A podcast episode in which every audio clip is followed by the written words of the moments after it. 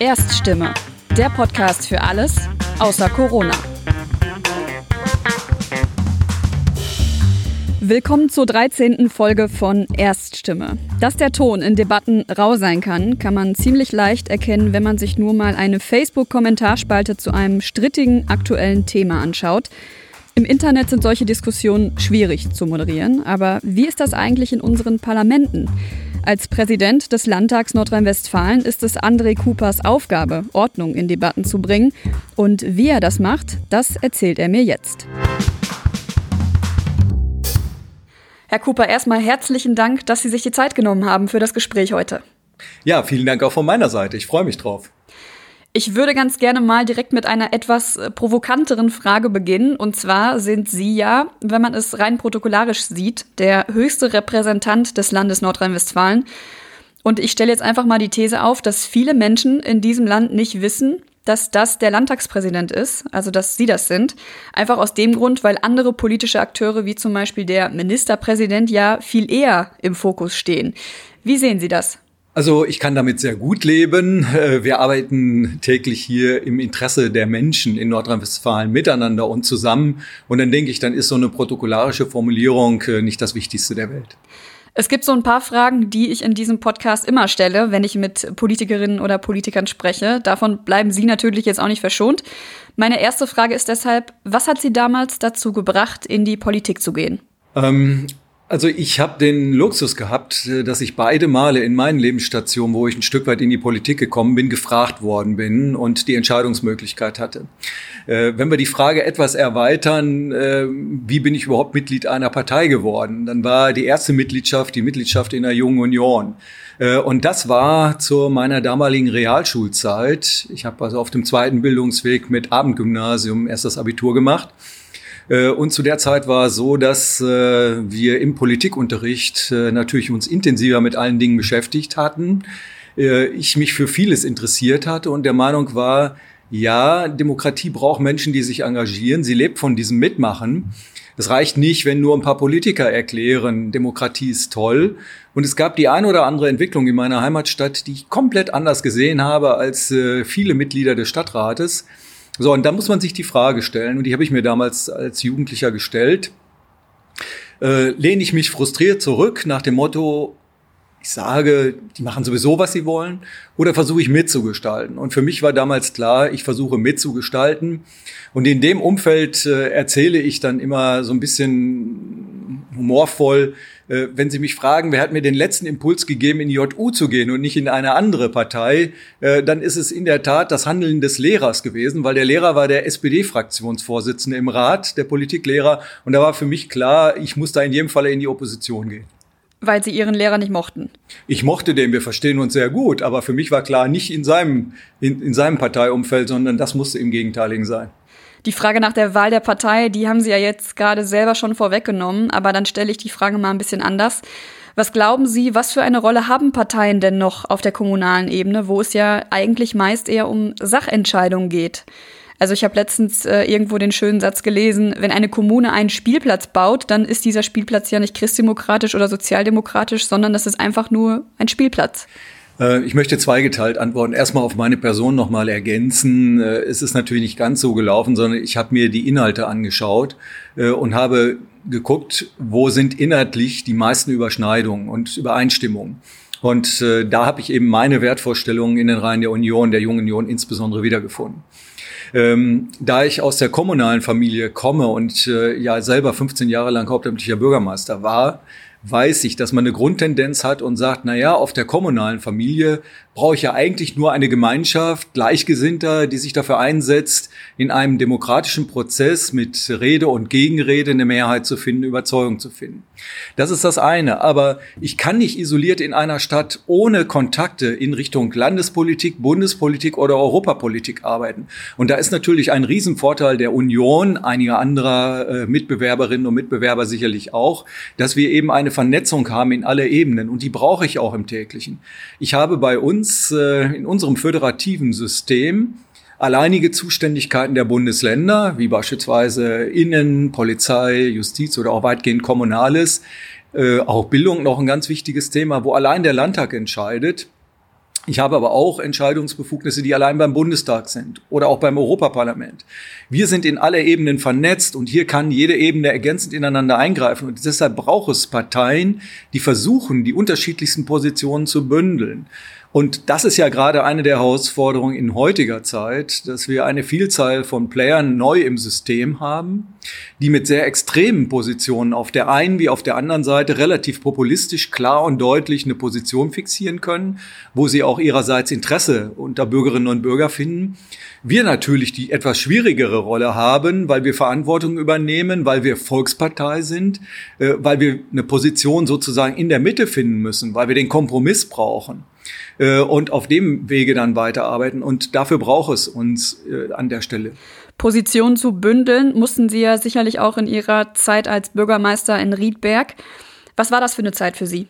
Für mich war es eine interessante Zeit, weil man natürlich dort sozusagen an der Basis ist, weil man direkt am Ohr der Bürgerinnen und Bürger ist, hautnah dran ist, mit den ganzen Bürgersprechstunden, die ich übrigens heute auch noch weiterhin führe und die auch heute noch äh, bei mir im Wahlkreis monatlich stattfinden, immer wechselnd in einem meiner Wahlkreisorte und die auch wirklich nachgefragt sind, wo ich in beispielsweise einer Bürgersprechstunden Stunde, Zeitstunde durchaus zwischen fünf und zehn Menschen habe, die da kommen und ihre Anliegen bringen.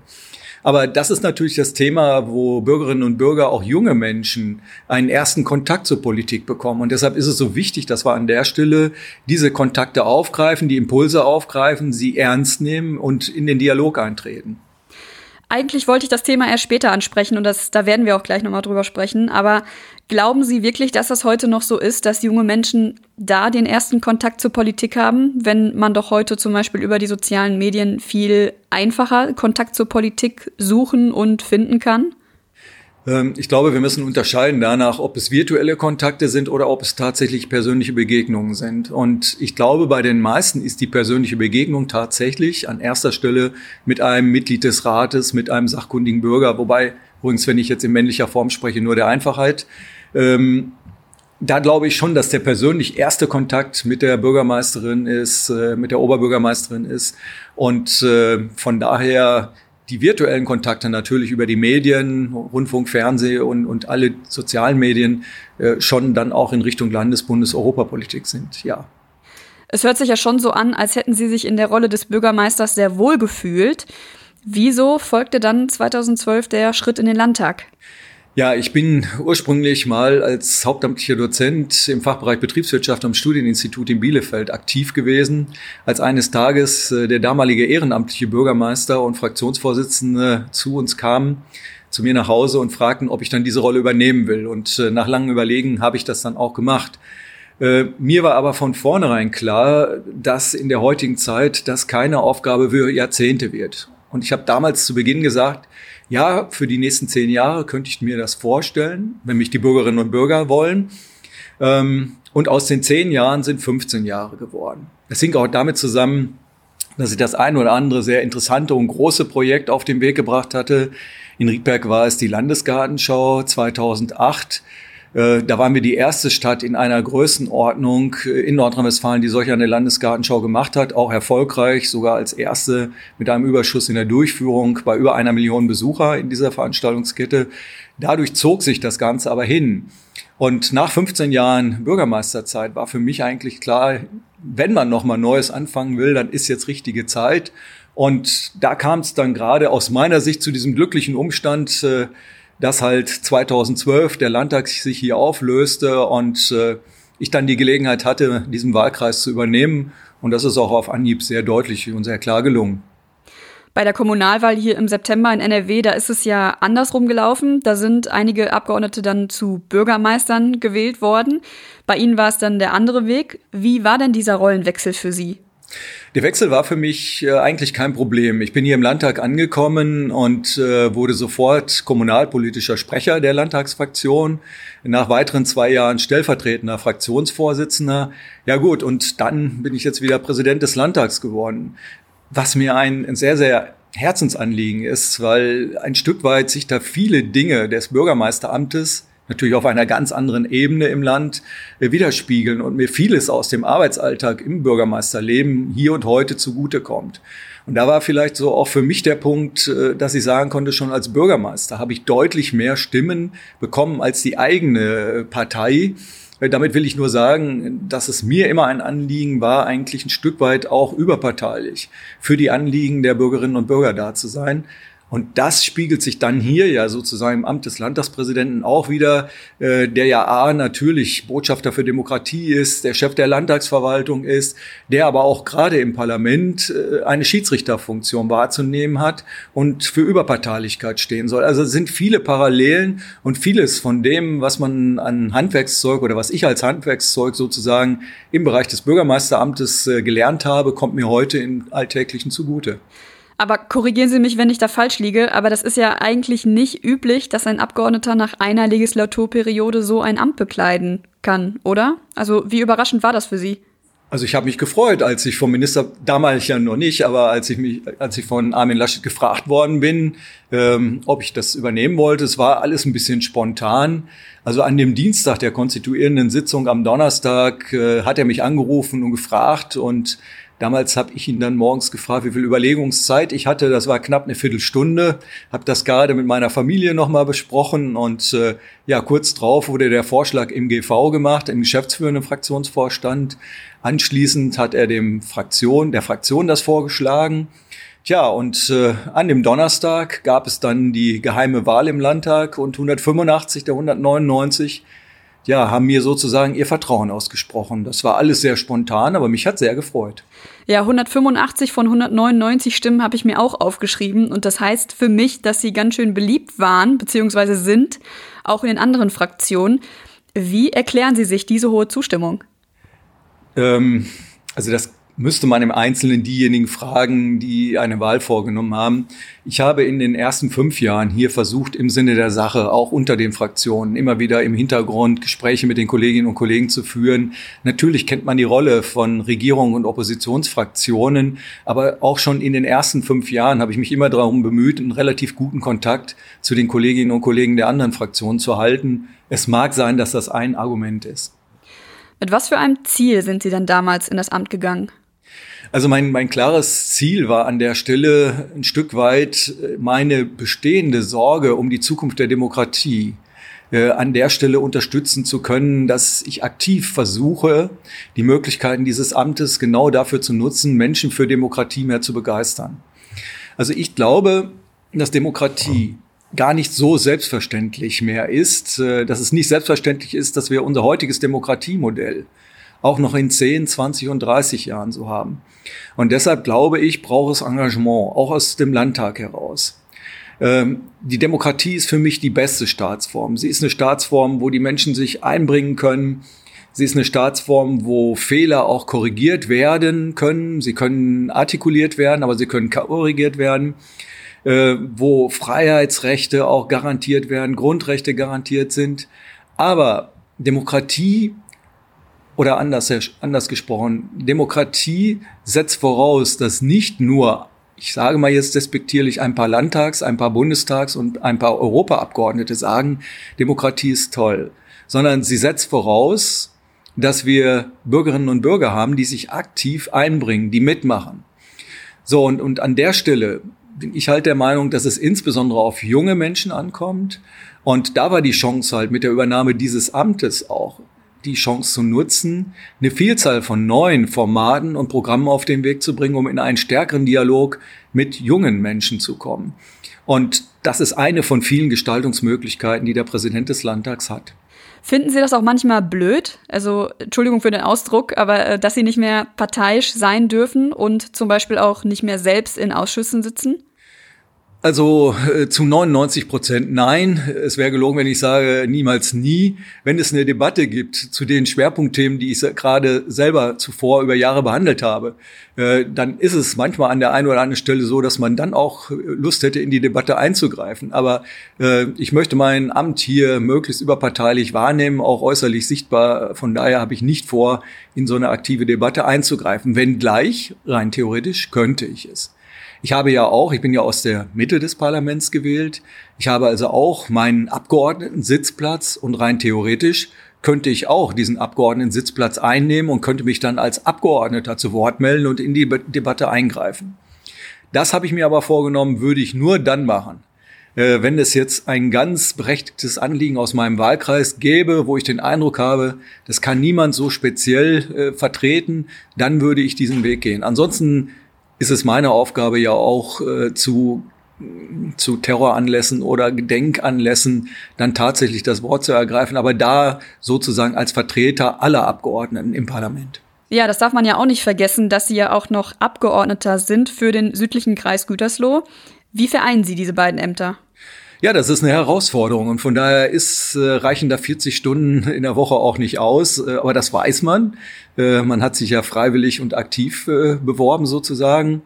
Äh, nein, das ist eine Herausforderung, aber ich versuche diesem nachzukommen, indem ich beispielsweise Bürgersprechstunden habe, indem ich natürlich auch außerhalb jetzt von Corona-Pandemie-Zeiten schon zusehe, dass ich auch freitags, äh, samstags und sonntags vor Ort bin bei den Veranstaltungen, egal ob es Vereinsjubiläen sind, ob es Eröffnungen sind von irgendwelchen Dingen. Wichtig ist das Gespräch vor Ort und ich bin für die Menschen, für die Einrichtungen, für die Institutionen, für die Sorgen und Nöte der Bürger weiterhin in meinem Wahlkreis ansprechbar.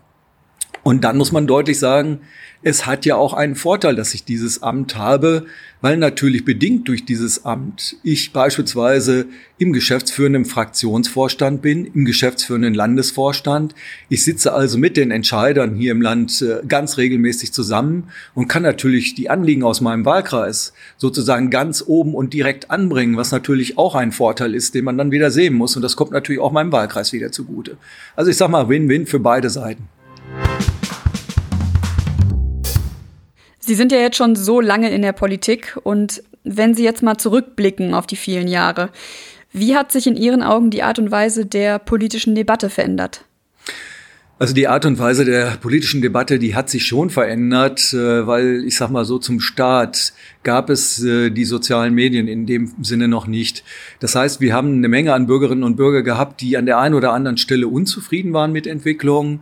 Äh, aber wir haben mit Hilfe der sozialen Medien heute ein ganz anderes Sprachrohr, um solch eine Unzufriedenheit sehr schnell zu bündeln, sehr schnell landes-, europaweit oder weltweit Verbündete zu finden und damit auch Meinung und damit auch Debatte A in den Medien, öffentlich-rechtlichen Medien oder was auch immer, aber auch hier im Parlament mitzugestalten. Das ist schon etwas anderes. Und auch die Kommunikation hat sich insofern verändert, als dass sie viel schneller geworden ist. Ähm, wir haben heute halt diese Medien und nicht nur Mail und viele andere Dinge. Also alles ist an der Stelle schneller äh, und weiter und öffentlicher geworden. Jetzt haben Sie die sozialen Medien angesprochen, die ja auch keine kleine Rolle spielen. Aber ich habe eben auf dem Hinweg gesehen, dass Sie auf Ihrem privaten Instagram-Profil nur ungefähr alle sechs Wochen was posten. Das ist aber ganz schön wenig. Ähm, das äh, hängt damit zusammen, dass ich sowohl, also mein Hauptaccount privat ist auf Facebook mit etwa 4300 äh, Followern, wenn man so will. Äh, und dieses ist mein privater Instagram-Account. Äh, wir haben aber einen offiziellen Instagram-Account des Landtags. Äh, und von daher ist eigentlich all das, was mit meinem Präsidentenamt verbunden ist, natürlich letztlich über diesen offiziellen Instagram-Account vertreten. Und ich ergänze das nur an der einen oder anderen Stelle durch Nuancen. Also man muss das als ganzheitliches sehen. Als Landtag haben wir uns ja entschlossen, mehr denn je in den sozialen Medien vertreten zu sein, haben halt äh, Twitter oder Instagram bedienen wir, sind auch im Moment in der Debatte Facebook auch noch mit zu bedienen. Äh, also diese digitalen Formate sind bei uns vertreten, wir sind da. Gut, also kommen wir nochmal zurück zur analogen politischen Debatte. Inwiefern merken Sie diese Veränderung denn hier im Landtag? Also mit dem Einzug der fünften Fraktion hat sich das Klima hier im Landtag verändert. Das kann man anhand von wenigen Zahlen deutlich machen. In der vorletzten Fünfjahresperiode hatten wir neun gelbe Karten oder Ordnungsmaßnahmen Rügen. In der letzten fünfjährigen Wahlperiode waren es zwölf. Und wir sind jetzt heute, nach etwa drei Jahren, sind wir schon bei aktuell 81 Ordnungsmaßnahmen. Von diesen 81 Ordnungsmaßnahmen entfallen 42 auf Kolleginnen und Kollegen der AfD-Fraktion, 15 auf die SPD-Fraktion, 10 auf die Landesregierung, je 4 auf äh, CDU und Grüne und je 2 auf FDP und Fraktionslose. Diese Zahlen machen deutlich, dass sich das Klima im Parlament verändert hat. Aber, das muss man auch deutlich sagen, ähm, durch unser Eingreifen sorgen wir dafür, dass sich alles im Rahmen hält. Die politische Debatte erfolgt im Parlament nach Spielregeln. Und das ist, denke ich, auch ein riesen, riesen Vorteil der parlamentarischen Demokratie. Und auch ein Vorteil natürlich gegenüber der Diskussion in sozialen Medien, die ja doch an der einen oder anderen Stelle dann auch schon mal aus dem Ruder gerät, wo dann Hass äh, und ähnliches äh, stärkere Ausmaße nimmt. Und wir haben gerade auch wieder aktuell eine Diskussion, äh, wo Kolleginnen und Kollegen in, äh, in äh, härteste Konfrontationen äh, hineingeraten sind in den sozialen Medien. Und von daher ist es gut, dass wir die parlamentarische Demokratie haben. In Interviews mit Ihnen, da liest man häufiger, dass es Ihnen wichtig ist, Demokratie erlebbar zu machen. Was genau heißt das? Also wie genau machen Sie das? Also mir ist es insbesondere ein Anliegen, auf die jungen Menschen in unserem Land zu gehen, weil ich den Eindruck habe, Erstens, sie sind es, die Demokratie in 10 und 20 und 30 Jahren gestalten werden. Und das Zweite ist, und das drückt sich ja auch so ein Stück weit mit den Demonstrationen und Fridays for Future aus, junge Menschen sind durchaus bereit, sich zu engagieren, sich einzubringen. Und ich sehe es als unsere Aufgabe an, nicht nur hier im Parlament zu warten, dass junge Menschen sich melden äh, und auf uns zukommen, sondern auf diese jungen Menschen zuzugehen. Und das, was wir hier im Landtag machen können, das, was ich als Präsident und was unser Präsidium machen kann, ist auf die Schülerinnen und Schüler zuzugehen. Und hier haben wir eine Vielzahl von neuen Formaten auf den Weg gebracht, äh, beispielsweise ähm, das Format Präsidium macht Schule. Hier gehen wir in die Schulen im Land. Wir bieten das auch ganz aktiv an. Äh, wir kommen meistens in einem Teampack, also bringen die Bürgermeisterin oder Oberbürgermeisterin mit äh, damit wir dort eine Diskussion führen können, treffen dort auf 100 bis zu 300 Schülerinnen und Schüler. Es gibt keine Vorgaben, es wird anderthalb bis drei Stunden diskutiert, je nach Anzahl derer, die da sind. Und es ist auch gut und bewährt, dass wir hier nicht nur als Präsidium des Landtags sind, also einer von uns ist dort vertreten, sondern der örtliche Vertreter mit ist. Weil was ich nicht möchte, ist so dieses nach dem Motto, ja, die Frage, dafür sind wir gerade nicht zuständig. Somit haben wir jetzt quasi die, die große Politik und die Ortspolitik vertreten und die Fragen der Schülerinnen und Schüler können beantwortet werden. Und wir kommen meist in eine lebhafte Diskussion, die nicht immer nur schön ist, die eine Herausforderung ist, aber ich genau meine, die genau diese Herausforderung brauche es. Und äh, wir haben eine Menge an Feedback aus vielen, vielen hundert und tausend Begegnungen und wenn Schülerinnen und Schüler sagen, können wir das im nächsten Jahr nochmal wieder machen, ist das, glaube ich, nicht die schlechteste Resonanz, die man bekommen kann. Also Präsidium macht Schule. Äh, das Format. Wir haben neue Schulwanderausstellungen auf den Weg gebracht. Wir haben Bürgerdialoge hier im Landtag äh, neu auf den Weg gebracht. Wir haben die Demokratieschule für Flüchtlinge gestartet. Wir haben Parlamentsnächte mit über 3000 Besucherinnen und Besucher hier gemacht. Also einen ganz bunten Blumenstrauß, einfach vor dem Hintergrund, dies ist das Haus der Bürgerinnen und Bürger. Wir wollen die Bürgerinnen und Bürger einladen, hier zu uns zu kommen. Und im Rahmen der Möglichkeiten gehen wir auch auf Schülerinnen und Schüler zu. Und ich will vielleicht zwei Vergleichszahlen an der Stelle nochmal bringen. Äh, zu Beginn meiner Amtsübernahme hatten wir 30.000 Schülerinnen und Schülerkontakte. Äh, und wenn jetzt Corona nicht gewesen wären, wären wir in diesem Jahr so auf 75 bis 100.000 gegangen. Wir wollen auf 150.000 Schülerkontakte pro Jahr kommen weil unser und mein Ziel ist es, äh, dass zumindest jede Schülerin und jeder Schüler in Nordrhein-Westfalen einmal während der Schulzeit einen solchen Parlaments- und Demokratiekontakt, wie ich es nenne, bekommt. Bleiben wir doch mal bei den Schülerinnen und Schülern. Wie sind die so drauf, wenn die vor Ihnen sitzen? Also im Allgemeinen sehr, sehr gut. Übrigens lege ich Wert darauf, äh, dass das Schulspektrum total breit ist. Wir sind äh, in Gesamtschulen, wir sind in berufsbildenden Schulen, äh, wir sind in Gymnasien, egal wo die Anfrage kommt, da sind wir. Und äh, es ist sehr unterschiedlich. Manchmal geht sofort ganz lebendig los äh, und auch gleich in tiefe Diskussionen rein. Manchmal sind so wie bei uns gerade im Interview erst ein paar Einstiegsfragen. Wie sind Sie denn da hingekommen, wo Sie heute sind? Oder äh, was sagt Ihre Familie dazu? Was sagt Ihre Frau? Was sagt Ihre Kinder dazu? Können Sie überhaupt äh, noch äh, auch für die da sein? Also es ist komplett breit bis dahin. Äh, was fahren Sie für ein Auto und äh, was denken Sie persönlich zu diesem und jenem? Aber es ist meist nach ganz kurzer Zeit eine sehr lebendige Debatte zu allen Themen der Zeit, zu Klimaschutz, äh, zu Bildungsthemen, zur Digitalisierung. Wieso, weshalb, warum geht es hier nicht schnell genug? Also es gibt fast keine Frage, die es nicht gibt äh, bis hin äh, zu der Frage, die fast bei jedem Schulbesuch, auch egal in welcher Schule kommt, äh, warum ist Cannabis nicht freigegeben? Äh, also da ist alles drin im Paket. Wenn Sie so viel Wert darauf legen, dass Demokratie hier im Landtag erlebbar wird, dann ist das ja etwas, was gerade ganz offensichtlich wegfallen muss. Wie gehen Sie damit um und was machen Sie stattdessen? Also das ist etwas, was mir extrem schwer fällt. Wir mussten äh, in diesem Jahr 52.000 zugesagte Besucherinnen und Besucher absagen. Äh, und das liegt mir neben natürlich der gesamten gesundheitlichen und gesellschaftlichen äh, Betroffenheit dieser Corona-Pandemie besonders im Magen. Ähm, von daher ist es überhaupt nicht einfach in der derzeitigen Situation. Aber was mir eben wichtig ist, ist, äh, dass in dieser Zeit das Parlament, die Kolleginnen und Kollegen Abgeordneten an Bord bleiben. Wir haben ja auf der Bundesebene derzeit eine Diskussion um die Beteiligung von Parlamenten. Und da muss ich ganz ehrlich sagen, da gibt es in Nordrhein-Westfalen einen Sonderweg, der so auf der Bundesebene irgendwo gar nicht wahrgenommen worden ist, weil dieser Landtag hat seine Aufgaben aus meiner Sicht sehr, sehr gut und sehr, sehr genau wahrgenommen. Wir haben also während der Corona-Pandemie-Zeit hier ganz regelmäßig getagt. Zum Teil sogar im Wochenrhythmus, beispielsweise Gründonnerstag, am Dienstag, am Osterdienstag, wenn man so will, das nächste Mal. Äh, wir haben in der Zwischenzeit bis zum Sommer, wo es ja etwas besser wurde, in der Zeit haben wir alleine fünf Unterrichtungen der Landesregierung mit anschließender Debatte gehabt, sechs aktuelle Stunden. Und wir haben in 90 Tagesordnungspunkten zum Thema Corona, zu Schulschließungen, zu Kitaschließungen und all den Dingen diskutiert.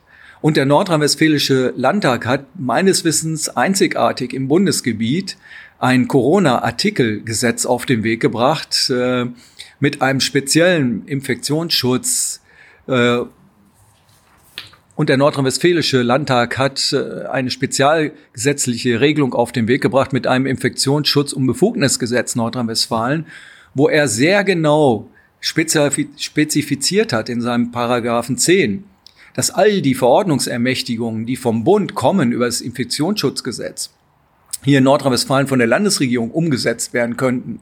Da hat sich der Landtag sehr, sehr dezidiert Gedanken zugemacht und hat gesagt, an dieser Stelle sollen die vom Ministerium für Gesundheit wahrgenommen werden, diese Rechte für den Landtag. Und wir haben auch drei oder vier Regelungen getroffen, beispielsweise im Krankenhausbereich, bei medizinischem Material, bei medizinischen Geräten, äh, dass hier äh, der Landtag äh, Zustimmungsvorbehalte formuliert hat oder auch bei neuen, ähm, bei neuen äh, bei neuen Finanzpaketen, äh, dass hier entsprechende Zustimmungsvorbehalte des Landtags sind. Das heißt, der Landtag ist hier sehr deutlich im Boot und das ist auch gut so. Nun hat es hier im Landtag, wie auch in anderen Parlamenten, ja sicherlich schon die ein oder andere Debatte gegeben, in der der Ton dann auch mal ein bisschen rauer geworden ist. Was glauben Sie, und da sind wir wieder an dem Punkt von eben, wie tragen denn die sozialen Medien zu dieser Debattenkultur bei? Weil ich glaube, wir wissen, dass man heute leider nicht lange suchen muss im Netz, bis man zum Beispiel auf Fake News und oder Hate Speech trifft. Also es gibt eine Entwicklung äh, oder da an der Stelle eine Entwicklung, die natürlich auch eine besondere Herausforderung für uns ist und die mir auch an der einen oder anderen Stelle Sorgen macht. Äh, eine Demokratie setzt voraus, dass wir Bürgerinnen und Bürger haben, die mitmachen. Dieses Mitmachen setzt voraus, dass ich mich gut und unabhängig und aus möglichst mehreren Quellen informieren kann. Als Informationsquellen kommen natürlich all die klassischen Medien, die wir aus Jahrzehnten und Jahrhunderten kennen, in Frage. Und da erleben wir derzeit gerade ja ein, ein Prozess, wo an vielen Stellen Zeitungen aufgeben, wo Redaktionen geschlossen werden, wo Redaktionen zusammengelegt werden, wo eine Gefahr besteht, dass eine Information über Sachverhalte aus unterschiedlichen Quellen immer schwieriger wird. Das ist durchaus etwas, äh, was mir Sorgen macht und deshalb müssen wir an der Stelle auch gemeinsam als Politik immer wieder darüber nachdenken, wie können wir an der Stelle Verleger, wie können wir an der Stelle dafür sorgen, dass wir eine möglichst möglichst breite Information haben. Und das ist umso wichtiger, als dass es zunehmend eine Diskussion in sozialen Medien gibt, die ja relativ ungesteuert und unkontrolliert erfolgt, so dass ich eben die Möglichkeit habe, neben diese Informationen, die zum Teil auch Fake News sind, ungeprüfte News äh, oder die durch die Algorithmen, die ja auch nicht bekannt sind, in irgendeiner Form gesteuert werden, äh, da ist es einfach wichtig, dass wir nach wie vor Rundfunk, Fernseh und auch die, die gesamten Zeitschriften und Tageszeitungen haben, äh, so dass sich Bürgerinnen und Bürger aus möglichst vielen Quellen informieren können. Sie selbst, habe ich gelesen, haben ja auch schon Drohanrufe und Hassmails bekommen und sogar auch eine Morddrohung. Wie sind Sie damit umgegangen? Ja, ich glaube, man muss in der heutigen Zeit äh, leider damit rechnen, dass so etwas vorkommt. Äh, ich finde, es ist umso wichtiger, dass wir als, als Demokraten an der Stelle äh, so ein Stück weit westfälisch gesprochen Paul halten. Äh, klar ist das etwas, äh, was insbesondere die Familienangehörigen dann sorgt und äh, was auch im Einzelfalle äh, dann Sorgen und Nöte auslöst. Äh, solche Dinge werden auch weitergegeben an den Staatsschutz, an die Polizei, müssen auch verfolgt werden. Ähm, aber ich glaube, dass es leider so ist, dass wir an der einen oder anderen Stelle damit leben müssen. Aber das kann ja alles eigentlich nicht in unserem Interesse sein als Gesellschaft. Machen wir da alle genug, um sowas vorzubeugen? Äh, also es kann nie genug sein und es kann alles immer besser sein. Äh, und an der Stelle sind wir halt alle gefragt. Und deshalb meine ich auch, äh, immer wieder sagen zu müssen, Demokratie ist eine anstrengende Staatsform. Sie ist einerseits eine Chance auf Mitmachen, aber ich sage anstrengende Staatsform auch deshalb, weil sie voraussetzt, dass Bürgerinnen und Bürger mitmachen. Äh, und äh, Demokratie oder Politik heißt dicke Bretter bohren. Äh, das heißt halt, wenn ich mich engagiere, ist es nicht immer nur so, dass wie im ersten Moment alle sagen, klasse, toll, dass du da bist.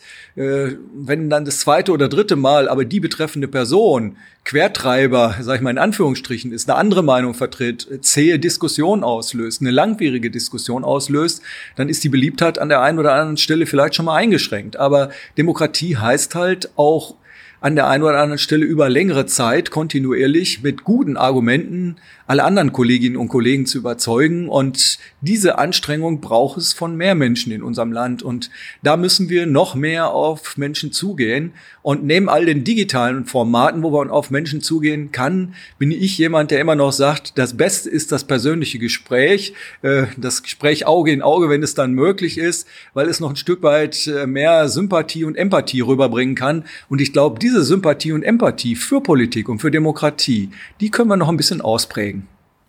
Dann bringt mich das jetzt auch schon zu meiner letzten Frage. Welchen Rat würden Sie mir denn als äh, einzelner Person geben? Also wie kann ich das ganz konkret tun und dieser Entwicklung was entgegensetzen?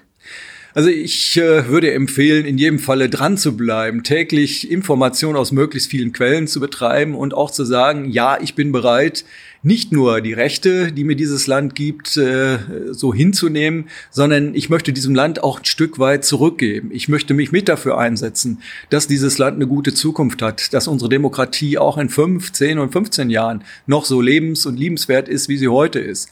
Klar, Demokratie heißt auch Fehler machen. Ich will nicht behaupten, dass unser System perfekt ist. Aber ich sage mal, gegen den, gegenüber den ganzen autokratischen oder Diktaturen äh, haben wir den Vorteil, dass wir an dieser Stelle durch Medien, durch Bürgerinnen und Bürger auf Fehler aufmerksam gemacht werden. Und auch dieser Landtag hat schon eine Vielzahl von Entscheidungen wieder korrigiert. Ich glaube, diese Möglichkeit eines Korrektivs, die ist in einer Demokratie einmalig. Ich glaube, das war ein passendes Schlusswort, das wir äh, uns zu Herzen nehmen können und so weitergeben können. Vielen Dank, Herr Cooper, für das Gespräch. Ja, herzlichen Dank Ihnen auch. Das war Folge 13 von Erststimme, dem Podcast für alles außer Corona.